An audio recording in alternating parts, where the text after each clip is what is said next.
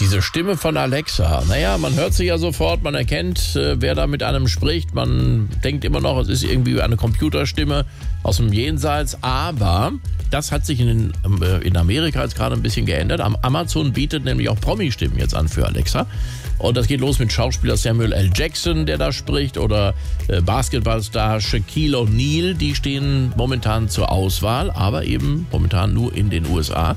Vielleicht aber auch bald in Deutschland. Alexa, spiel Musik im Wohnzimmer. Hallo, hier ist nicht Alexa, hier ist Roberto Blanco. Soll ich singen? Ein bisschen Spaß muss sein. Nein, ich will richtige Musik hören. Okay, ein bisschen Spaß muss sein. Aufhören. Aufhören ist das richtige Stichwort, gerade auch wenn es um den Gasverbrauch geht. Herr Habeck, Ja, wo, womit kann ich dienen? spielen Sie Musik im Wohnzimmer und bitte laut. Entschuldigung, aber da muss ich mich leider einklinken, Karl Lauterbach. Also hier, also laute Musik schädigt nämlich nachweislich die Leistung, die du hörst. Und da kann ich leider nicht unterstützen. Dann spielen Sie die Musik im Wohnzimmer halt leiser. Hab ich seit bei meinen Namen gehört? Leiser, nicht Schweiger.